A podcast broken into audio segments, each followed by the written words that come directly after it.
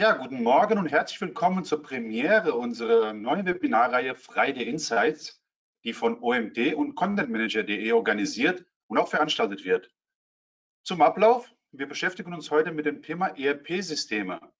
Frank Mühlenberg, Geschäftsführer von ContentManager.de, hat mit seinem Team 41 ERP-Systeme unter die Lupe genommen und wird uns einen Marktüberblick geben. Anschließend diskutieren wir mit unseren eingeladenen ERP-Experten und wollen verschiedenen Fragen auf den Grund gehen. Lohnt sich ein ERP-System für mein Unternehmen und wenn ja, wann? Welche Rolle muss ein ERP-System in einer Digitalstrategie einnehmen? Wie flexibel sind ERP-Systeme und was kostet eigentlich eine Implementierung? Natürlich reden wir in den nächsten 75 Minuten auch über die Zukunftssicherheit von ERPs und versuchen alle eure Fragen, die ihr im Vorfeld gestellt habt, zu beantworten. Ein paar organisatorische Sachen noch. Das Webinar wird aufgezeichnet. Ihr könnt es also auch im Nachgang on Demand nochmal abrufen. Und wenn ihr weitere Fragen habt, ihr habt ja eine Fragebox, stellt einfach eure Fragen einfach da rein. Ich werde alle Fragen aufnehmen und im Nachgang des äh, Webinars hier nochmal, falls noch Zeit da ist, den Experten stellen. In diesem Sinne, Frank, die Bühne ist dir. Vielen Dank. Von meiner Seite auch nochmal Herzlich willkommen. Ähm, vielen Dank ähm, einmal an die Sponsoren dieses Webinars, die ihr hier auch alle findet, All for One, Orgamax, Metasfresh und Wepos. Vielen Dank aber auch an die Teilnehmer vorab. Ihr habt wirklich unglaublich viele Fragen gestellt, die wir versucht haben, hier ähm, in eine Struktur zu bringen und die arbeiten wir heute Stück für Stück ab. Und wir reden jetzt nicht über 10, 20 Fragen, wir reden hier über eine dreistellige Zahl an Fragen, die hier ähm, zusammengekommen ist. Und wahrscheinlich wird die ein oder andere heute auch noch dazu kommen. ERP, das Thema ist komplex. Ich habe selber mal 1992, ist schon ein paar Jahre her, ähm, dabei sein dürfen, als die SAP R3-Software bei einem mittelständischen Unternehmen eingeführt wurde. Wir sind heute glücklicherweise eine ganze Ecke weiter als damals. Und ähm, ich würde sagen, ich starte einfach mal mit der Agenda Christoph hat eben schon eine ganze Menge dazu gesagt. Insights aus unserem Softwarevergleich äh, stehen ganz zu Beginn. Hier kann ich schon die ein oder andere Frage wahrscheinlich auch beantworten, die gestellt wurde. Und danach geht es aber ins Expertenpanel rein. Wir haben hier vier Experten am Start, die unterschiedlichste Fragestellungen hier beantworten können. Und wir haben versucht, das mal in vier Themenbereiche zu clustern. Ganz zu Beginn sprechen wir über ERP und die Digitalstrategie. Wo findet sich da eigentlich eine ERP-Lösung wieder. Das zweite Thema ist dann die Fragestellung, ab wann sich überhaupt ein ERP-System lohnt.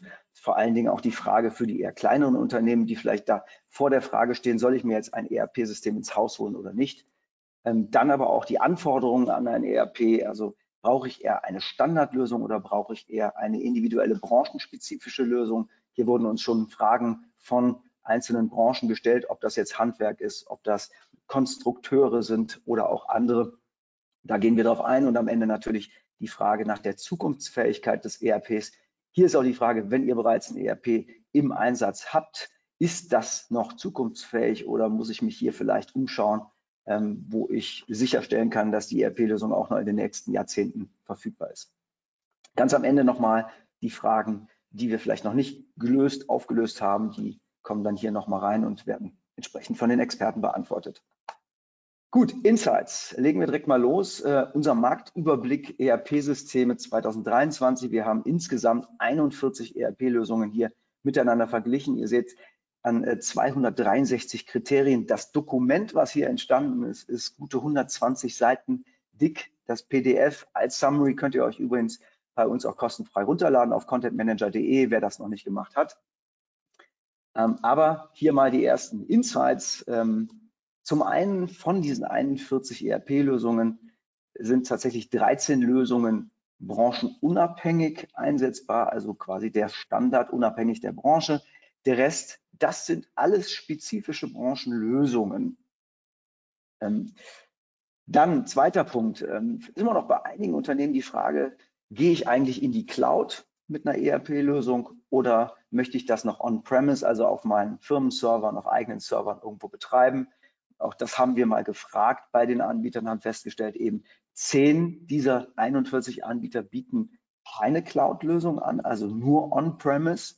Fünf bieten kein On-Premise an, sondern nur Cloud. Aber damit der Großteil bietet immer noch alles an, wobei wir hier schon einen ganz klaren Trend sehen, äh, weg von On-Premise in Richtung Cloud.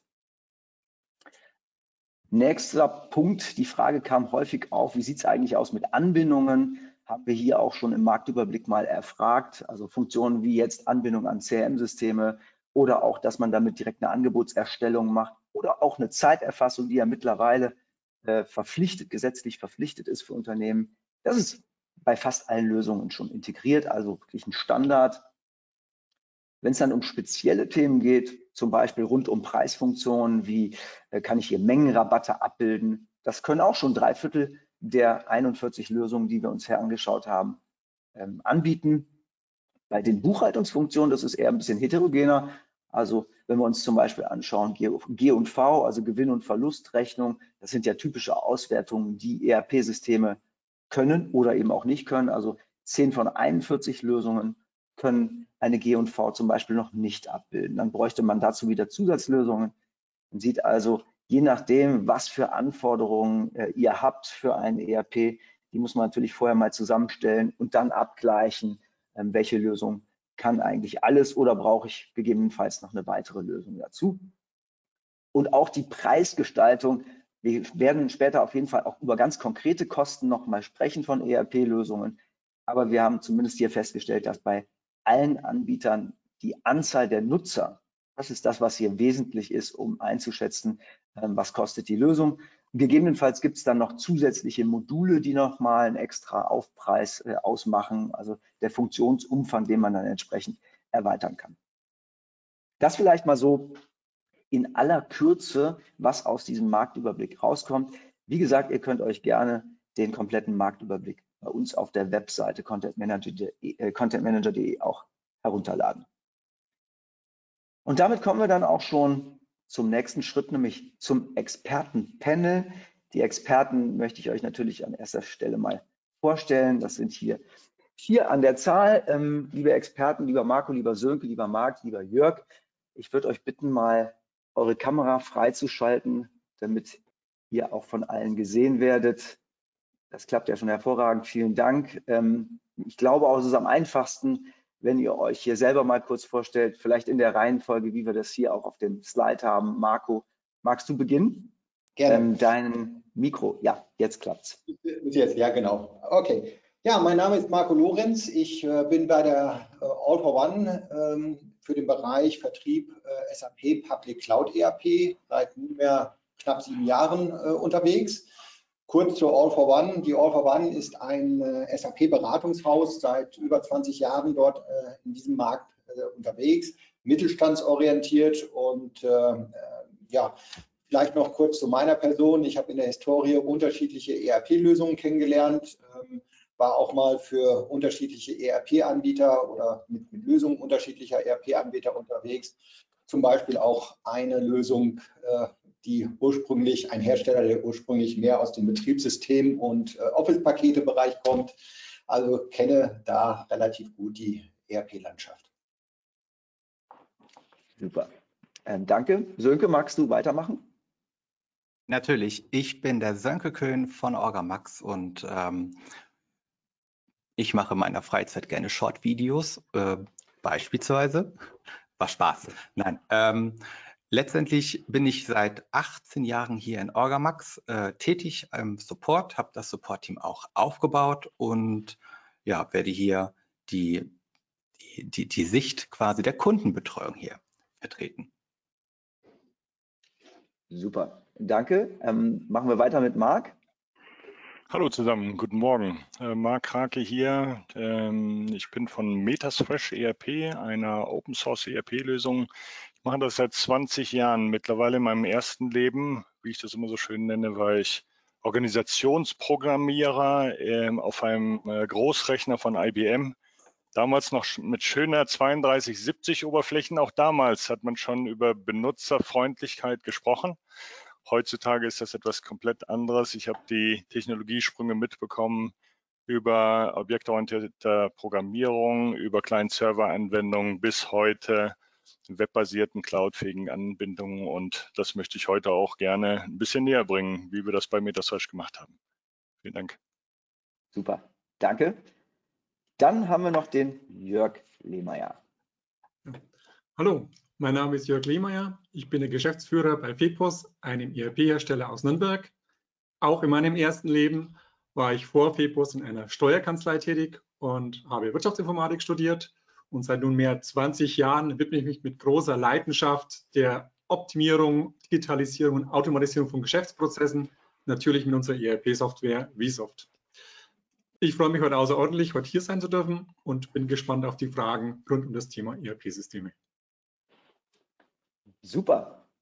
Gut, dann erst einmal vielen Dank. Ich schalte jetzt mal gerade das Slide aus, damit wir alle und vor allen Dingen äh, ihr, die Experten, ein bisschen größer zu sehen seid, denn ähm, jetzt wollen wir uns ein bisschen unterhalten über die verschiedenen Fragestellungen, die uns, äh, die an uns hier auch herangetragen wurden. Und äh, beginnen möchte ich mit etwas ähm, globalen Thema. Klar, Digitalstrategie, das beschäftigt uns, die Unternehmen schon die letzten äh, 10, 20 Jahre wahrscheinlich.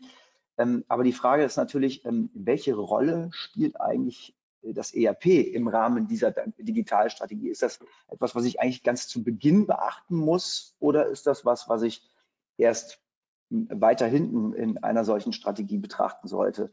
Vielleicht Jörg, magst du als erstes mal dazu Stellung beziehen? Ja, gerne. Also im ERP-System laufen alle wichtigen Prozesse und Daten eines Unternehmens in der Regel zusammen. Im Optimalfall werden sie sogar direkt darin abgebildet. Das heißt, ERP-Systeme bilden eigentlich das Rückgrat von der Digitalstrategie. Von so einer Digitalstrategie ähm, erwartet man in der Regel als allererstens natürlich Effektivitätssteigerungen und Fehlerreduzierungen. Was man aber weniger beachtet, ist, dass man eigentlich auch durch eine Digitalisierungsstrategie fundierte Unternehmensentscheidungen treffen kann, indem alle Daten aus allen Bereichen wie Finanzbuchhaltung, Lager, äh, CRM und so weiter zusammengefasst werden.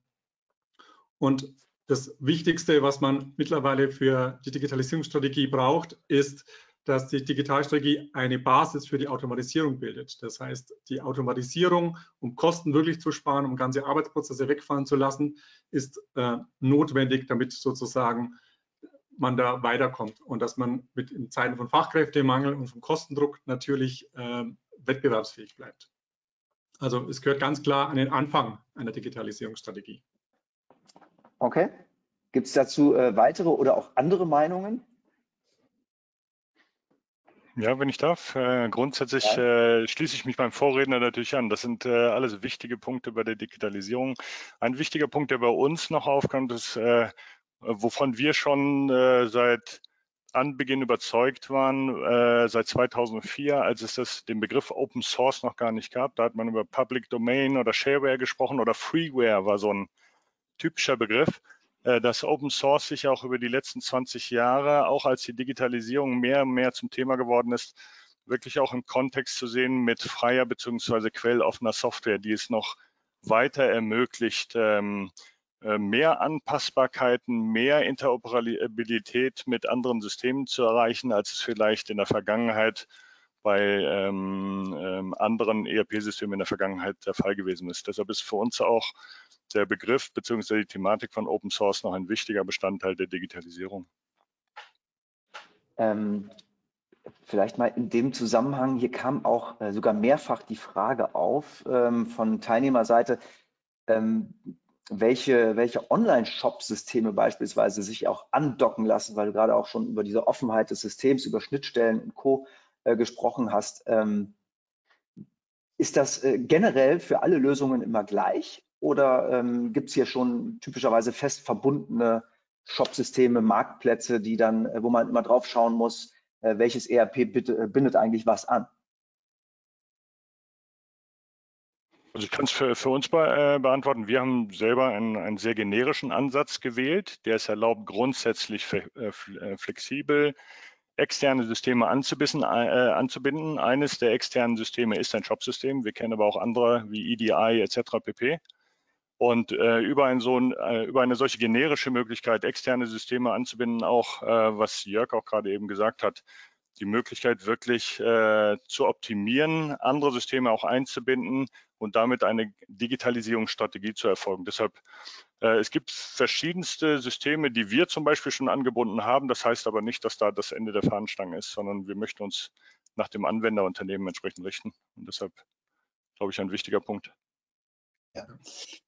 Vielleicht darf ich da auch noch mal ganz kurz äh, etwas aus, aus unserer Sicht ergänzen. Äh, für uns ist äh, die, die ERP-Digitalisierung oder Transformation eigentlich immer erst der, die Grundlage, der digitale Kern, auf den man dann letztendlich aufbaut. Ein Beispiel, was jetzt gerade hier in den Raum gebracht wurde, ist eben dieses Thema E-Commerce-Systeme. Klar, das ist ein Shop-System, das kann ein einfaches Shop-System sein. Aber wir haben auch Kunden, äh, Fahrradhersteller, die einen ganz kompletten, äh, komplexen äh, Konfigurator dann im Hintergrund haben. Der wird aber dann nicht zwingend im, im ERP wieder abgebildet, äh, nicht im, im E-Commerce abgebildet, sondern muss aus dem ERP diese, diese Logik äh, bieten, die unter Umständen dann bis in die Fertigung geht. Das heißt, das E-Commerce-System ist mehr oder weniger das Frontend-System, mit dem der äh, Kunde letztendlich sein Teil oder sein Fahrrad in dem Fall konfiguriert, aber die Lösung muss letztendlich komplett mit ins ERP-System integriert werden. Und da, wie schon gerade auch vom Vorredner angesprochen, äh, ist, glaube ich, ganz, ganz wichtig, dass ein modernes äh, ERP-System offene Schnittstellen, APIs, äh, Webtechnologien unterstützt, womit man eben genau diese, diese Integration und diesen Datenaustausch auch herstellen kann. Also, ja, Jörg. Ich, ich, glaube auch, dass natürlich, wir haben ja gerade schon mal gehört, ist die Frage auch nach, ähm, wann ist ein ERP-System zukunftsorientiert. wichtiges Thema ist, dass diese Schnittstellen offen sind, damit man auch sehr viele Schnittstellen anbinden kann. Und E-Commerce-Shops sollte man im Standard hier natürlich schon zum großen Teil mit unterstützen. Also so die großen Shop-Systeme, Shopware, Oxid, Shopify, äh, natürlich Amazon, eBay sollten eigentlich alle mit abgebildet sein. Aber wie die Kollegen schon gesagt haben, es geht immer mehr auch in Richtung zu den Lieferanten Schnittstellen zu bauen, zu speziellen Kundensystemen äh, Schnittstellen zu bauen. Ich denke, das ist die Zukunft, dass die Digitalisierung nicht nur innerhalb eines Unternehmens stattfindet, sondern auch immer mehr zwischen den Unternehmen. Und ähm, wir zum Beispiel, wir haben sich darauf spezialisiert, einfach diese vielen Schnittstellen relativ einfach und der Marc hat schon gesagt, generisch bis zu einem gewissen Teil auch erstellen zu können, damit man einfach diese ganze Digitalisierung und dann die darauf aufsetzende Automatisierung auch durchführen kann. Also ich kann mich da meinen ganzen Vorredern definitiv anschließen. Ähm, super gut äh, hier ähm, in das Thema eingeführt. Ähm, wir bei Orgamax, wir haben auch natürlich äh, die Schnittstellen in diversen E-Commerce-Shop-Systemen. Ich glaube, es waren sogar 12 oder 13. Natürlich auch da die Big Player, Amazon oder Shopify, Shopware, Gambio. Und äh, wir bei uns, äh, bei, bei Orgamax, wir haben auch noch die Option, ihr könnt die Schnittstelle frei programmieren. Also wenn es da ein Unternehmen gibt beispielsweise, der halt eben gewisse Kenntnisse mit sich bringt, hat er die Möglichkeit, sein eigenes Shop-System auch in das Orgamax halt einfließen zu lassen und dadurch die, den ganzen Bestellprozess so wunderbar schnell zu automatisieren. Okay, ähm, wenn wir natürlich über Zukunft von ERP-Lösungen sprechen, und äh, das ist ja gerade im Zusammenhang mit auch Digitalisierungsprojekten äh, relevant, dann kommt eine Frage auf, ich glaube, die wurde mindestens zehnmal hier gestellt von Teilnehmerseite, nämlich, was ist eigentlich mit KI? Ja, und äh, zu Beginn, Jörg, hattest du gesagt, es geht ähm, letztlich auch darum, ähm, Daten quasi so aufzubereiten, dass bessere Entscheidungen ähm, zu treffen sind kann vielleicht bald auch KI auf Basis dieser Daten aus einem ERP auch Entscheidungen treffen? Oder was sind noch weitere Anwendungsszenarien für, für KI im Zusammenhang mit ERP-Lösungen? Also da sind natürlich ähm, im, ersten, im ersten Step denkt man oft, dass die Benutzer irgendwelche äh, Spracheingaben machen, das System darauf reagiert, aber das ist, glaube ich, nicht der erste Step, der in der Branche äh, umgesetzt wird, sondern das ist eher, ich nenne es jetzt mal Spielerei, ich glaube, wichtige Themen sind es, wenn es um Knowledge Base geht. Also zum Beispiel, wenn ich Servicetechniker außen habe, wenn ich mein ganzes Ticketsystem im ERP-System abgebildet habe, dass ich auch meinen Kunden oder vielleicht meinen eigenen Technikern die Möglichkeit gibt, Fragen zu stellen oder auch Fehlercodes einzugeben und das System generiert mir aus den historischen Daten, die schon abgelegt sind, dementsprechend Empfehlungen, wie ich vielleicht dieses Problem oder diesen Fehler lösen kann. Ich denke, das sind so die ersten Ansatzpunkte, wo man in Richtung KI oder vor ein paar Jahren hat es noch Big Data geheißen, ähm, in dem Thema eigentlich reingeht. Ja. Okay, noch weitere Meinungen zu dem Thema KI und ERP? Ja, ich könnte. Oh, okay, sorry. Nee, Marco, mach du ruhig zuerst. Ja, gerne. Also aus, aus Sicht der, der, der SAP-Lösung ist das Thema KI ein, ein ganz großes Thema. Äh, ein, ein, ein typisches Beispiel, wo es heute schon wirklich äh, ganz, ganz äh, normal ist, mit KI zu arbeiten, ist äh, das, das, Invoicing, das heißt Eingangsrechnungen zu scannen, automatisiert äh, äh zu kontieren und da eben eine, eine KI-Lernkurve zu haben, über die man letztendlich äh, am Ende eine 99-prozentige äh, Treffsicherheit erreicht. Das heißt, dass äh, manuelle Vorgänge komplett oder weitestgehend komplett ausgeschlossen werden können, weil zum Beispiel eben die Eingangsrechnungen, egal von wem sie kommen, in welcher Form sie kommen, äh, automatisch verarbeitet werden können. Das sind auch dann halt solche Tätigkeiten, wo man sagt, äh, das ist auch keine sinnvolle Tätigkeit, dass da irgendjemand äh, Eingangsrechnungen äh, abtippt und in ein System bringt, äh, Fehlerhäufigkeit und, und, und, alles, alles mal dazu gerechnet geht natürlich dann extrem weiter, wenn wir in Fertigungsbereiche reingehen, Machine Learning, was dort eben an, an, an Themen mit, mit, mit reinläuft äh, und Informationen, die da hin und her gehen. Aber auch das Beispiel, was der Kollege gerade genannt hatte, in Richtung Field Service, äh, äh, Applikation. Also es ist ein, ist ein ganz, ganz weites Thema und ich glaube, wir sind da heute erst am Anfang und man muss sich da äh, auch, auch wirklich Gedanken drüber machen. Äh, ich glaube, das ist der, der entscheidende Punkt, wenn man heute vor der, vor der Entscheidung steht, ein ERP äh, äh, neu einzuführen, bietet mir mein ERP genau diese Möglichkeiten. Geht es damit in Zukunft weiter? Ich glaube nicht, dass es heute äh, die Entscheidungsgrundlage in den meisten äh, Prozessen ist, zu sagen, äh, ich möchte jetzt irgendwie KI einführen und deswegen brauche ich ein neues ERP. Aber man sollte wirklich zukunftsorientiert schauen, ist mein ERP, was ich jetzt heute gerade äh, äh, einführe, wirklich in der Lage, mir in Zukunft auch diese, diese Prozesse zu unterstützen. Okay, Sönke, hattest du da noch einen äh, Punkt? Ja, also ich wollte mich auf jeden Fall ähm, zum Thema KI ähm, äußern letztendlich, weil äh, es ist ja in aller Munde, das äh, weiß ja jeder letztendlich hier und jeder spricht auch darüber.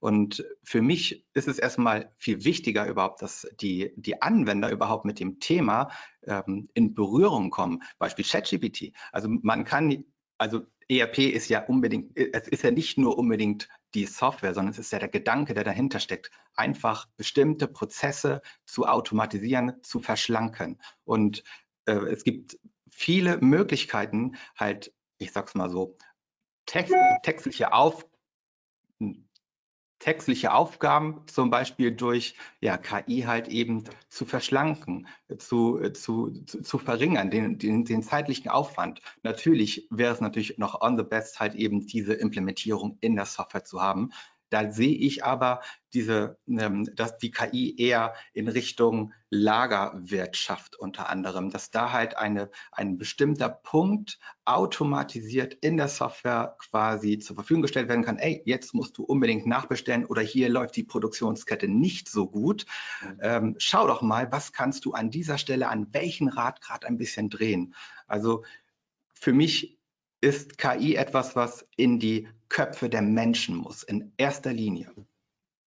Wichtige, wichtiger Punkt vielleicht, wenn ich das gerade noch kurz erwähnen darf. Ähm, ähm, woran wir feststellen, wie weit KI da momentan ist. Also gefühlt so in den, in den letzten 20 Jahren hat man immer oder war es immer so, dass eigentlich so das ERP-System technologisch immer so das letzte irgendwo in einer Kette war, wenn man sich anschaut, wie schnell sich alles entwickelt hat. Und äh, auch beim Thema KI, das ist ja jetzt niegelnagelneu fast das Thema. Natürlich seit Jahren in aller Munde, aber jetzt kommen so die ersten praktischen Anwendungen raus. Wir selber haben, haben aktuell oder haben eine Zusammenarbeit mit einem Forschungsinstitut, was genau was, was Sönke gerade gesagt hat, entsprechend feststellt, wie sich die optimalen Beschaffungszeitpunkte äh, entsprechend errechnen lassen aufgrund von verschiedensten Daten, Ölpreise, Gaspreise, Weltmarktsituation, Klimawandel etc. pp. Und das ist, glaube ich, etwas, wo, wo äh, zumindest das, wovon wir glauben, wo so der erste Schritt äh, dahin ist, das tatsächlich zu integrieren, weil das ist das ist, was oftmals in mittelständischen Unternehmen immer noch durch den Experten oder durch Bauchgefühl und vielen Sachen, die man so auf dem Flur hört, immer noch entschieden wird. Das ist leider, nicht leider, sondern, sondern es, es funktioniert ja in vielen Unternehmen so. Aber ich glaube, das wäre so aus meiner Sicht der erste Ansatz, wie ERP dazu beitragen kann, bessere und vielleicht auch nachvollziehbare Entscheidungen zu treffen, auch für andere. Das, das äh, Spannende äh, ist ja, es gibt natürlich wieder mal Unternehmen und Länder, die äh, noch eine ganze Ecke weiter sind. Ich hatte jetzt zuletzt gelesen, dass es äh, ein börsennotiertes Unternehmen mit Sitz in Hongkong gibt, das äh, schon Milliarden Umsätze fährt aus der Gaming-Branche. Und der CEO ist künstliche Intelligenz, ja, 24-7 ja, einsetzbar. Habe ich, hab ich, auch, ja, hab ich auch gesehen. Und, äh, entscheidet eben auf Basis von Daten, die unter anderem dann auch aus einem ERP heraus äh, wohl gezogen und getroffen werden. Insofern äh, ist die Frage, wie lange wir noch unseren Job haben. Aber ähm, zumindest reden wir nicht über äh, reine Theorie. Es gibt tatsächlich Unternehmen, die sowas schon einsetzen. Finde ich hochspannend. Ähm, das, das Schöne hier übrigens äh, jetzt für alle Teilnehmer ist, wir haben gesagt, wir wollen jetzt äh, auch nicht nur hier diskutieren, sondern wir wollen auch hier die äh, vier verschiedenen Player einmal denen die Möglichkeit geben, mal kurz zu zeigen, äh, wie sieht eigentlich äh, die Lösung von, von denen aus, sodass wir immer mal nach einem kleinen Themenblock äh, jeweils einen auswählen, der zeigt, äh, wie die Lösung aus dem eigenen Hause aussieht, sodass man sich ein Bild davon machen kann, wie ähm, so ein ERP funktioniert. Ähm, deswegen starten wir jetzt mal mit dem Jörg, der mal äh, die Lösung von Webos kurz vorstellt. Insofern ähm, müsstest du mal teilen. Christos, äh, gibst wahrscheinlich mal die Rechte weiter. Jawohl, schauen wir uns Dank. das nochmal an. So, dann sollten Sie jetzt die Präsentation sehen, ist das richtig? Jawohl. Jawohl, gut. Ja, gern sage ich ein, bisschen was über uns und unsere Firma. Ich habe jetzt nicht mitgebracht, wie unsere Software aussieht. Das können wir gerne im Nachgang auch noch mal ein bisschen näher besprechen. Ähm, vielleicht kurz zur FEPOS. Wir sind ein inhabergeführtes Unternehmen, seit 20 Jahren auf dem Markt und bei uns dreht sich eigentlich alles ähm, seit Beginn an um unsere ERP-Software vSoft. Wir sehen es auch als ganzheitliche Software. Wie gerade schon auch immer wieder angesprochen, ist es so, dass wir alle Insellösungen ringsherum in einem Unternehmen eigentlich abschaffen wollen und in die Software integrieren wollen und digitalisieren wollen. Und da ist natürlich in den letzten Jahren immer wichtiger auch die Automatisierung, Einkaufsrechnungen wurde gerade schon erwähnt, ähm, immer wichtiger geworden und das haben wir natürlich alles mit bei uns integriert. Unsere Software ist für Händler und Dienstleister gedacht. Das heißt, im Handel ähm, unterstützen wir in allen typischen Bereichen, die so ein Händler hat. Einkauf, Beschaffung, E-Commerce, Lagerhaltung, Kommissionierung, Finanzbuchhaltung, Zahlungsabgleiche und natürlich auch die automatische Eingangsrechnungsverbuchung. Bei den Dienstleistern unterstützen wir Themen wie Field Service Management, also wenn Techniker außen unterwegs sind mit einer Technik-App, mit Plantafeln, Tickets, ähm, aber auch Projektmanagement und Projektcontrolling und natürlich auch bei den Verträgen und den automatischen Abrechnungen. Und Unternehmen, die natürlich Komponenten sowohl aus dem Handel als auch den Dienstleistungen benötigen, wir sprechen ja von einer Software, unterstützen wir hier optimal. Das heißt, wenn man sich so die Software mal anschaut, ähm, dann sind da alle wesentlichen Bereiche, die man so als Händler oder Dienstleister benötigt, eigentlich mit inbegriffen. Das heißt, die Warenwirtschaft, das CRM, die Finanzbuchhaltung, das Projektmanagement, das DMS, das E-Commerce und Sie haben es gerade auch Zeiterfassung, Mitarbeiterverwaltung, Urlaubs- und Zeitkonten und so weiter wird natürlich bei uns alles mit abgegriffen. Für uns ist wichtig, dass äh, die Software auch leistungsstark ist und Sie wissen, dass die Wirksamkeit einer Software stark von der Anwendung abhängt.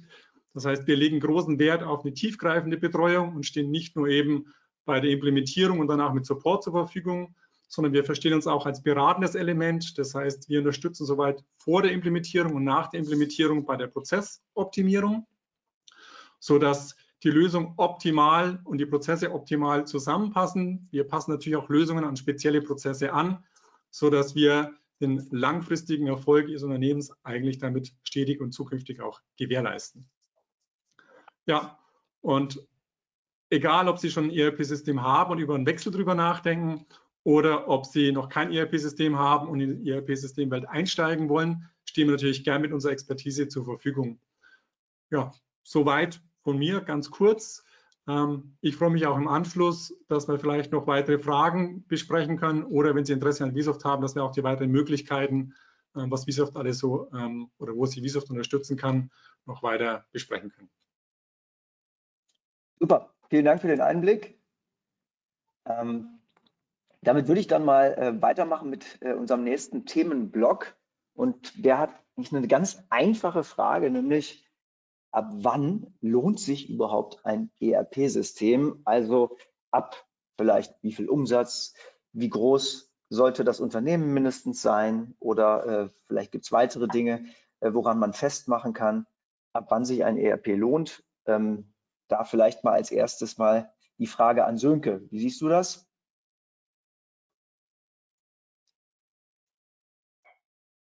Sorry, ich war äh, muted. genau. Also, ich habe das schon öfter gehört. Mein Gott, äh, du hast jetzt 50 Mitarbeiter, ähm, du hast so große Produktionsstrecken. Äh, jetzt wird es mal langsam Zeit, dass du deine Software auf etwas viel, viel Größeres hochpusht. Und ähm, ich denke da ehrlich gesagt ein bisschen anders, denn äh, für mich ist es wichtig, dass das Business natürlich wächst. Ne? Das ist, das ist immer unser Ziel von, von Software, ähm, die wir halt zur Verfügung stellen. Wir wollen, dass unser Anwender halt, dass sein Business wächst. Und ich finde, bei der ERP-Lösung könnte es schon viel früher reingehen. Zum Beispiel auch schon bei der Gründung.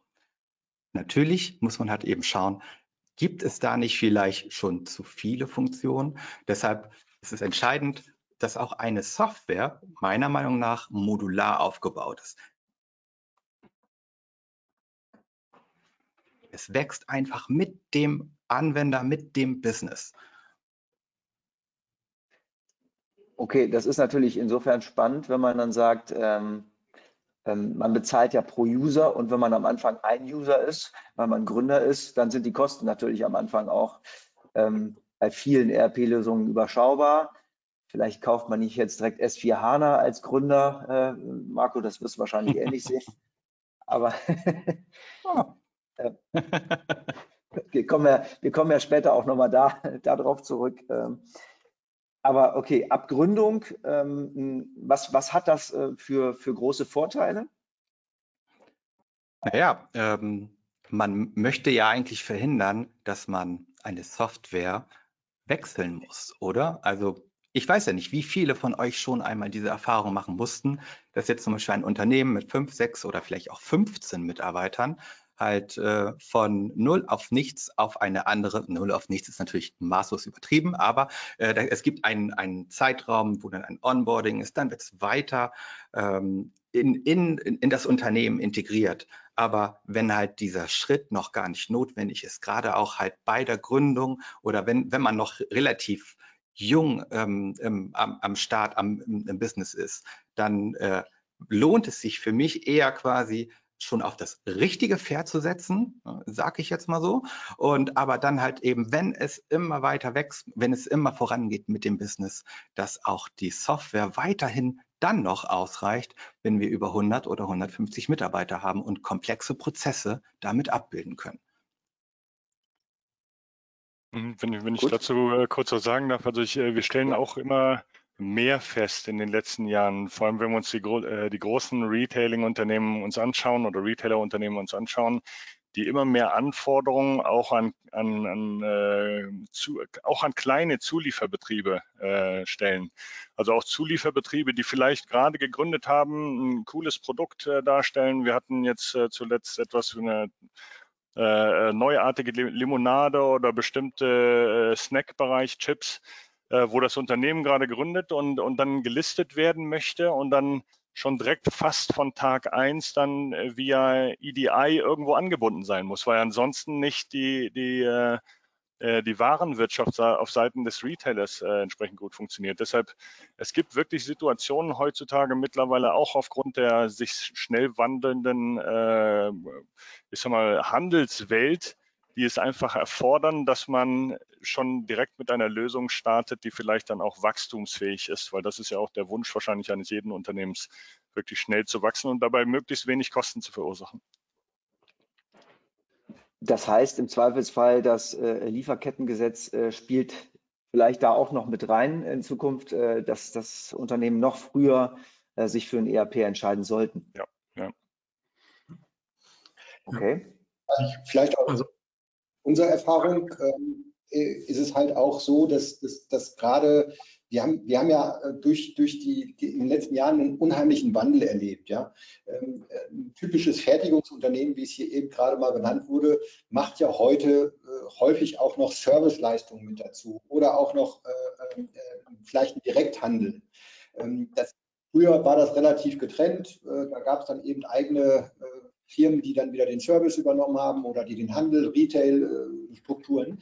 Das heißt, aus unserer Erfahrung muss ein System eben auch die unterschiedlichsten Prozesse, nicht mehr eine reine Fertigungslösung, wo man sagt, da steht die, die, die, die Prozessfertigung im, im, im äh, Fokus, sondern eben auch Service, äh, Dienstleistungs, äh, vielleicht Field Service oder ähnliches noch mit abbilden können.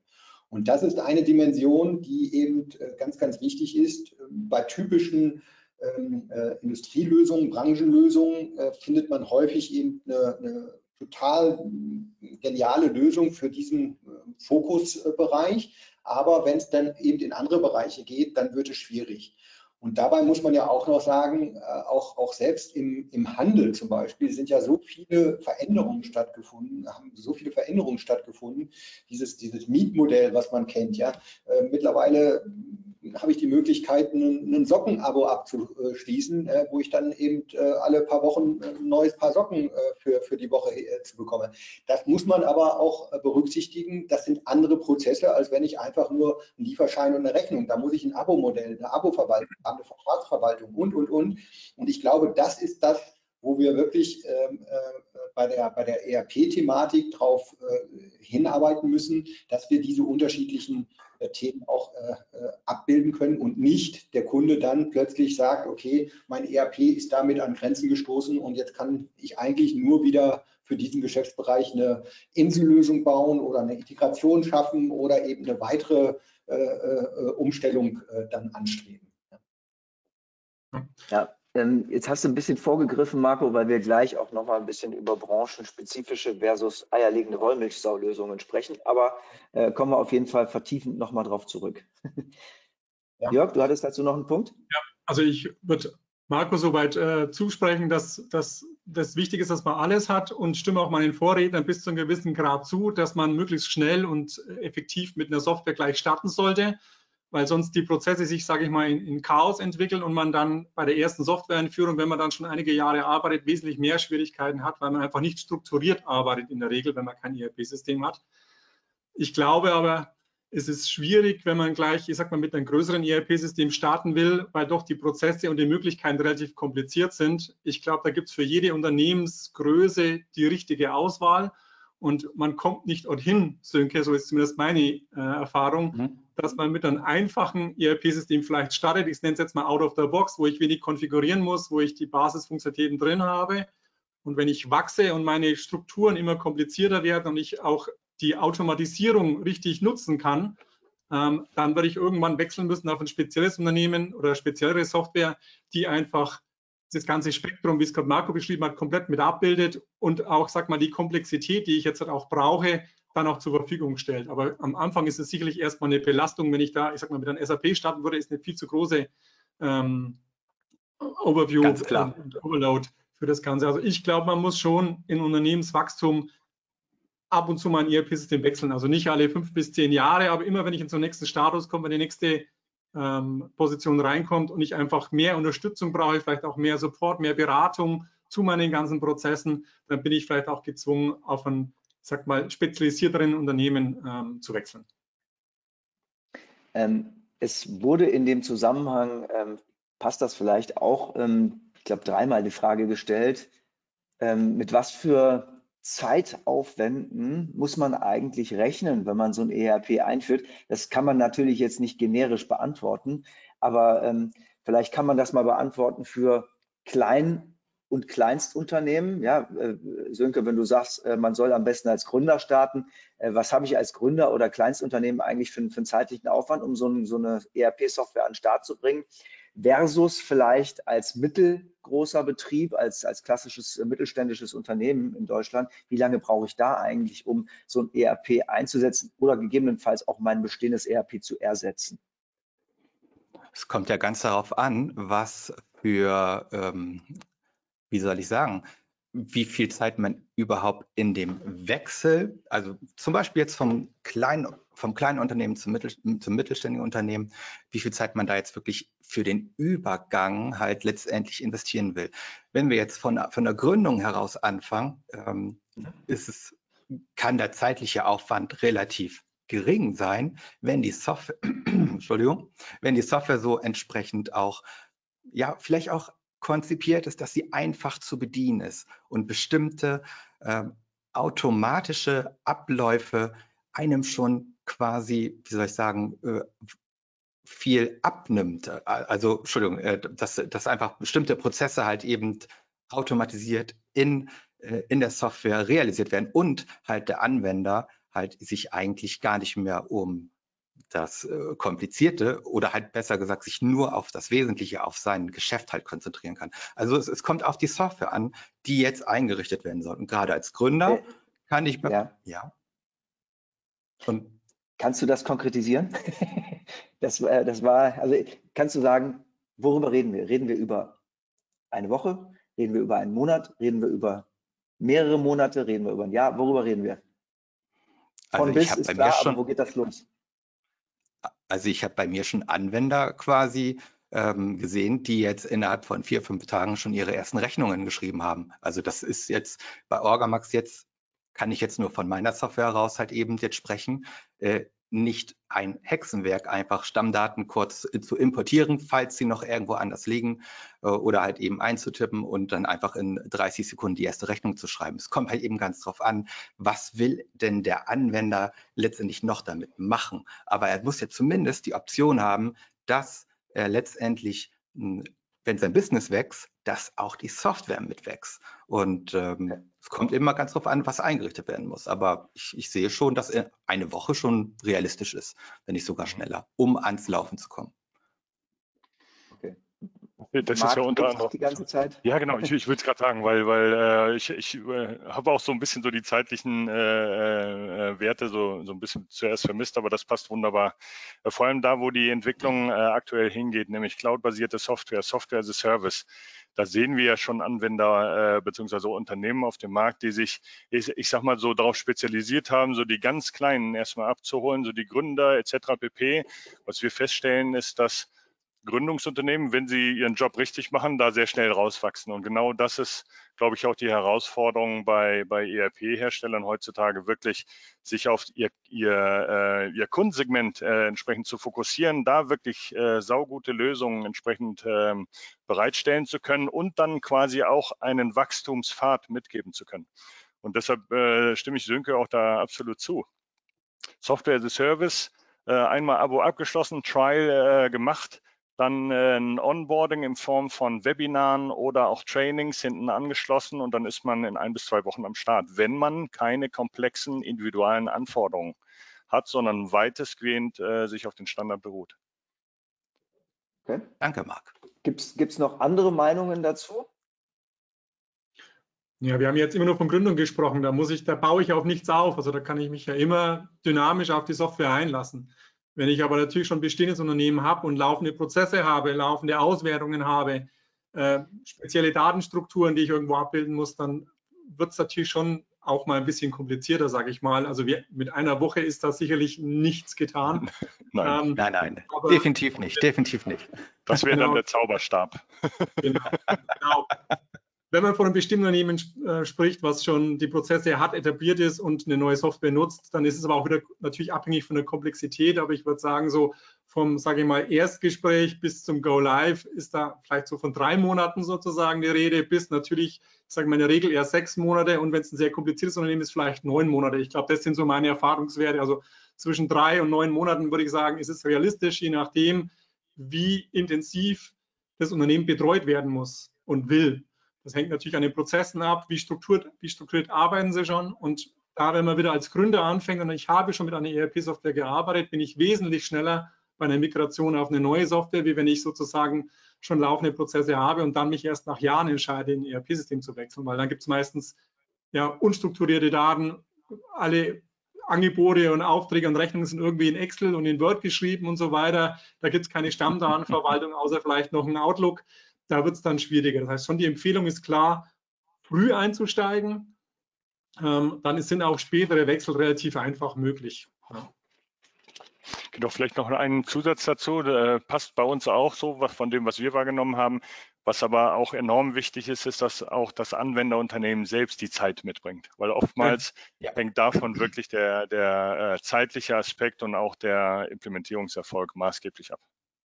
Danke, das, das ist auch, auch wichtig zu verstehen, dass wir, wenn wir von Zeithorizonten sprechen, eigentlich nicht von der Zeit sprechen, die der ERP-Hersteller aufwendet, sondern eigentlich die der mhm. Kunde aufwenden muss. Also wir machen das Vollzeit, wir haben unsere Ressourcen sozusagen zur Verfügung, aber es ist eher das Thema, dass der Kunde ja neben seinem Tagesgeschäft diesen, diesen Wechsel, diese Implementierung mittragen muss. Jetzt, Sönke, ich habe dich unterbrochen, glaube ich. Alles gut, alles gut. ähm, habe jetzt auch den Faden verloren, muss ich zugeben. Vielleicht, vielleicht darf ich das auch nochmal so aus der SAP. SAP ist ja bekanntlich immer so, dass man sagt, okay, lange, groß und aufwendig. Ähm, tatsächlich ist es so, wir sind nicht für den Existenzgründer oder für, das, für die Unternehmensgründung geeignet. Das ist nicht die Zielgruppe äh, in erster Linie von, von SAP, obwohl wir durchaus auch in der, in der Public Cloud mittlerweile Kunden haben, die unter zehn User haben. Also auch das ist machbar. Aber wir kriegen es halt nicht in einer Woche oder zwei Wochen äh, implementiert. Äh, das würde sich nicht matchen, aber eine, eine innerhalb von drei Monaten, sechs Monaten, neun Monaten, selbst S4HANA Public Cloud äh, in sechs Monaten ist machbar. Solche haben wir, solche Beispiele gibt es. Ich glaube aber, es ist halt ganz, ganz wichtig, ähm, ähm, Gründung ist nicht gleich Gründung. Wenn es eine Ausgründung ist, wenn vielleicht gewisse Dinge schon übernommen werden, ist es schon wieder eine ganz andere Thematik, als wenn wir, wenn wir über eine, eine, eine echte native Existenzgründung sprechen. Äh, ich glaube aber, dennoch ist es, ist es wichtig, gerade zu Beginn auch so ein Stück weit äh, darauf zu achten, in welche Richtung soll ich das Business äh, entwickeln. Äh, gerade unter dem, dem Aspekt, dass wir sagen, äh, wir haben ja heute in der Regel äh, durch die Globalisierung häufig Unternehmen, die in anderen Ländern fertigen, die in anderen Ländern auch wenn es nur in europäischen Ländern ist, die in anderen Gebieten vielleicht Vertriebsorte haben. Ganz häufig USA, dass irgendwo eine, eine Vertriebsgesellschaft in der USA ist. Und spätestens dann ähm, äh, haben wir die Erfahrung gemacht, ist es auch ganz, ganz wichtig, ist mein äh, ERP-System in der Lage, eben diese globalen Themen mitzuspielen. Und wir sprechen nicht über Unternehmen, die äh, ein paar tausend Mitarbeiter haben. Also wir haben äh, teilweise Unternehmen nur mit, mit, mit 100, 200 Mitarbeitern oder, oder sogar weniger, die schon eben äh, drei, vier, fünf Standorte weltweit haben. Und dann ähm, äh, ist auch dieser Aspekt ein ganz, ganz wichtiger Entscheidungspunkt mit. Okay, super. Ja, vielen Dank. Jetzt haben wir äh, einiges doch über die, die Projektlaufzeiten für so eine Implementierung auch erfahren, je nachdem, ob klein, mittel oder größeres Unternehmen. Ähm, vielleicht können wir uns, äh, Sönke, jetzt mal einen kleinen Einblick verschaffen ähm, von eurer Lösung, weil ähm, wenn du sagst, ähm, man kann das schon ähm, als Gründer sogar grundsätzlich einsetzen, eure Lösung, dann würde ich doch gerne ein bisschen mehr darüber erfahren. Wir sind hier auch kein großes Unternehmen. Schauen wir mal rein. Oh, ähm, kannst du noch mal freigeben, bitte? Also mir die Freigabe geben? Wir sehen das aber schon. Wir sehen schon. Danke. Äh, Entschuldigung, was seht ihr? Den, den, die, die Folie? Okay, die weil ich, Präsentation. Ab wann lohnt sich ein äh, ERP-System? Perfekt, Entschuldigung, weil ich habe einfach nur bestätigen gedrückt, sorry. Alles gut. Äh, ja, ich bin Sönke Köhn, ich bin ja der Head of Customer Experience und äh, ich gehe noch mal ein bisschen auf die Frage ein, ab wann lohnt sich denn überhaupt ein ERP-System? Ähm, wie ich schon eingangs sagte, ich bin schon seit 18 Jahren hier bei Orgamax tätig, habe den, hab den Support mit aufgebaut und im Support habe ich schon den ein oder anderen Kunden auch natürlich persönlich betreut und ähm, nicht nur betreut, ongeboardet, Probleme gelöst, Prozesse optimiert und ähm, da kam halt auch immer wieder so eine, so eine Frage, die immer wieder vorkam, nämlich ähm, diese hier, hätte ich das mal früher gewusst? Ne? Weil ähm, es ist nicht selten gewesen, dass wir Kunden, dass, dass Kunden zu uns gefunden haben, obwohl die so viel Zeit mit ihrer Organisation, ihres Business verloren haben verloren. Und das ist ja halt der ERP-Gedanke letztendlich. Wir wollen Ressourcen und Prozesse so weit optimieren, dass wir Zeit gewinnen. Zeit ist genau das, was eigentlich das Wichtigste im Leben, im Business, überall ist. Und deshalb ähm, will ich ja mal ganz kurz auf Warnsignale eingehen. Ähm, falls ihr euch jetzt da irgendwie sieht, ne, dann ähm, würde ich äh, mal an, in, in dieser Richtung schauen, ob vielleicht jetzt die ERP-Software schon das Richtige ist. Zum Beispiel ja, wenn, wenn ein Artikel nicht auf Lager ist und du kannst dem Kunden jetzt gerade am Telefon ist keine Auskunft geben, hm, oder äh, du hast einfach mal das, äh, das, den Artikel, dem Produkt einfach mal falsch verschickt, an eine falsche Adresse, also ein Kundenversprechen einfach mal gebrochen. Du hast Prozesse, die sind ja, äh, komplex, müssen manuell gemacht werden oder halt eben, äh, es kommen hier und da auf einmal eine gesetzliche Vorgabe, wie hier äh, ab 25 müssen wir E-Rechnungen hier sicherstellen. Ne? Ähm, wenn, wenn, wenn, wenn man sich da sieht, dann ähm, droht quasi Verlust von Kunden, steigende Kosten, geringe Wettbewerbsfähigkeit, verpasste Chancen und unzufriedene Mitarbeiter. Und die ERP, die müsste an dieser Stelle natürlich den Hebel setzen. Nämlich das wollen wir an dieser Stelle versuchen ähm, zu optimieren und zwar halt eben zu steigenden Kundenerlebnis, sinkende Kosten, hohe Wettbewerbs Wettbewerbsfähigkeit, so verbesserte Rentabilität und natürlich zufriedene Anwender. Deshalb eben meine Opinion hier schon bei der Gründung. Schon bei der Gründung hat das Unternehmen letztendlich einen, einen gewissen Painpoint, muss, müssen Aufträge anlegen, müssen Rechnungen schicken, verschicken. Diese Rechnungen, die müssen ausgeglichen werden, die Zahlungen müssen ermittelt werden. Und ja, der Steuerberater ist auch noch da. Der möchte am liebsten, noch äh, am Monatsende alle Daten haben, damit äh, auch das Business weiter halt aufgebaut werden kann. Danach quasi, wenn er wächst, das Business weiter wächst, natürlich relevant sind Warenwirtschaft, äh, Beschaffung von, von ähm, mit, ähm, also Bestellungen mit, mit Lieferanten, die Kundenhistorie, also CRM-Tool, sehr, sehr wichtig für die, für die Zukunft und natürlich auch Schnittstellen und auch die Personalverwaltung, die ja auch mit der Zeit, mit dem Wachsen des Unternehmens einfließt. Und dafür haben wir unsere Orgamax ERP. Halt hier kannst du ohne Probleme ganz schnell Vorgänge re relativ schnell also nicht relativ, sondern besonders schnell hinterlegen. Ähm, du hast deine Finanzen super im Blick. Belege und Steuern rauben dir die Zeit. Nein, nein, nicht mit Orgamax. Das ist äh, alles automatisiert, genauso auch wie die Warenwirtschaftssoftware, also die, die Warenwirtschaft in der Software, das würde ich sagen, halt eben Lagebestände, Bestellvorschläge, Bestellungen können automatisiert verschickt werden und der Lieferant ist dann irgendwann auch dein Best Friend, by the way. Und äh, natürlich gehören hier auch die entsprechenden E-Commerce-Schnittstellen dazu, wie Shopify, Shopware, Gambio, Amazon. Ja, das quasi bietet unsere Software ab und äh, wir haben dazu noch das Orgamax Personal und Orgamax Dokumente. Mit Personal natürlich ähm, das äh, halt Tool, um halt eben euer Personal zu verwalten, Orgamax Dokumente, Dokumentenmanagementsystem, was sich perfekt in unsere äh, Lösungen etablieren lässt.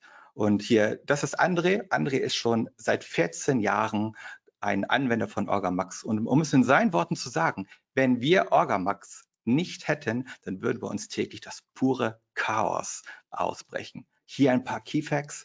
Orgamax ist eine All-in-One ERP-Plattform, ist modular und jederzeit erweiterbar. Das heißt, es wächst mit eurem Business. Du kannst es lokal, aber auch natürlich cloud-basiert bei dir äh, verwenden. Es ist branchenunabhängig. Du kannst unbegrenzte Nutzer in der Datenbank hinterlegen. Du hast hier einen kostenlosen telefonischen Support mit echten Menschen und ja, das kostet schon ab 30 Euro pro Monat, also relativ günstig. Ich möchte hier an dieser Stelle nochmal für all die, die jetzt hier zugucken, ähm, ein, ein, ein Angebot mitgeben, exklusiv, also exklusiv für die Webinar-Teilnehmer. Ihr könnt es drei Monate kostenlos nutzen und dort alle Fragen stellen bei mir im Team. Die freuen sich auf euch, auf jeden Fall. Ja, das ist nochmal zu meiner, äh, zu meiner Person. Ähm, dieser kleine QR-Code dort äh, ja, verlinkt auf mein LinkedIn-Profil. Wenn ihr Fragen habt, zögert nicht, schreibt mich an. Ich bin ganz heiß drauf. Danke. Super. Danke, Söke. Haben wir einen Eindruck bekommen, äh, was eure Lösung tut? Ähm, und damit kommen wir zum dritten äh, Themenbereich. Klang aber hier und da auch schon mal so ein bisschen an, äh, nämlich die Fragestellung, wie flexibel kann oder muss ein ERP-System eigentlich heute sein, um entweder branchenspezifische Lösungen äh, anzubieten oder aber zu sagen, nein, äh, wir sind die eierlegende Wollmilchsau äh, der ERP-Lösungen. Wir können quasi alles. Also was ist hier äh, vielleicht besser? Und aber auch was diese Prozesse angeht, würde ich gerne auch noch mal so ein bisschen eure Meinung äh, verstehen wollen, ob es besser ist, dass die Software die Prozesse vorgibt und das Unternehmen passt sich an oder eben andersrum, ja, äh, das Unternehmen gibt die Prozesse vor, die Software muss sich anpassen. Das sind ja zwei völlig unterschiedliche Philosophien, die auch Vor- und Nachteile haben. Ähm, Marc, willst du dazu als erstes mal was sagen? Sehr gerne, sehr gerne, wenn ich darf. Also äh, eierlegende Wollmilchsäue, das gefällt mir sehr, sehr gut, der Begriff, weil darunter kann sich, glaube ich, jeder vorstellen, äh, was damit gemeint ist. Was sind Branchenlösungen? Branchenlösungen sind etwas, was ähm, so, so äh, wahrgenommen auch in den letzten ich weiß gar nicht, ich will mal fast sagen, aus dem letzten Jahrtausend, 80er, 90er Jahren sich so nach und nach entwickelt haben, um wirklich optimal auf solche Unternehmen eingestellt zu sein. Ähm, was aber oftmals dazu geführt hat, dass sie wirklich absolute Spezialitäten mitbringen und quasi den, den Unternehmen so eine, ein, einen Vorschlag machen, das ist der Standard, nutzt den genauso, wie, wie, wie der hier ist und dann wird alles gut. Das war so das, äh, was ich wahrgenommen habe über die Historie von Branchenlösungen, die es da draußen so gibt. Ähm, auch, auch wir, muss ich dazu sagen, als wir gestartet sind 2004 mit ERP-Softwareentwicklung, haben wir natürlich auch zum großen SAP damals geschaut. Wir wollten unbedingt Open Source äh, Software äh, entsprechend bauen, Open Source ERP Software. Und wir haben gesehen, hey, der Weg heutzutage ist die Standardisierung. Immer wieder Standard hingehen. Wir müssen Standards bereitstellen damit Unternehmen uns tatsächlich berücksichtigen. Das war so die Wahrnehmung so in den ersten Jahren unserer Entwicklung. Da ging es natürlich auch um Standardfunktionalitäten.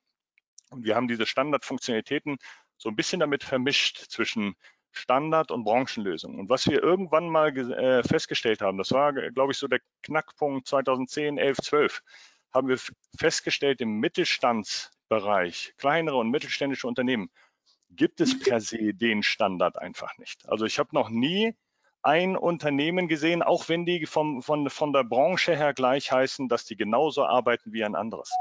Und das war für uns so der Trigger, äh, damals zu sagen, okay, Standard nicht unbedingt abhaken, weil man braucht Standardfunktionalitäten, aber eine standardmäßige Flexibilität entsprechend mit reinzubringen, die es erlaubt, trotzdem Standardfunktionen zu nutzen, aber auf unterschiedlichste Arten und Weisen die Betriebsprozesse oder die betrieblichen Prozesse äh, äh, entsprechend zu integrieren bzw. abzubilden und dann auch verschiedenste Lösungen für verschiedenste Unternehmen entsprechend darzustellen, weil das ist ein ganz, ganz bunter Blumenstrauß da draußen. Eierlegende Wollmilchsau per se gibt es per se nicht, glaube ich. Zumindest äh, äh, ähm, wird das, wird das glaube ich, auch nie stattfinden. Und ich glaube auch so bei den meisten Herstellern geht die Entwicklung in eine, in eine ganz andere Richtung. Wobei die Branchenlösungen sich, glaube ich, immer mehr flexibilisieren. Also früher waren es wirklich äh, Standards, man wurde mehr oder weniger in ein Korsett ge, äh, gezwungen, gezwungen. Und heutzutage haben alle gemerkt, man muss sich flexibilisieren, um da auch äh, entsprechend für das Unternehmen gut aufgestellt zu sein. Okay. Ähm, weitere Meinungen dazu?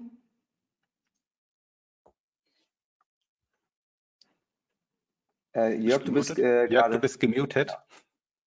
Aber jetzt hat guten Tag. Also ich glaube, dass ähm, das, was Marc sagt, schon bis zu gewissen Grad richtig ist, dass man Flexibilität heutzutage mit auf den Markt bringen muss, damit sich äh, die Software gut den Prozessen des Unternehmens anpasst.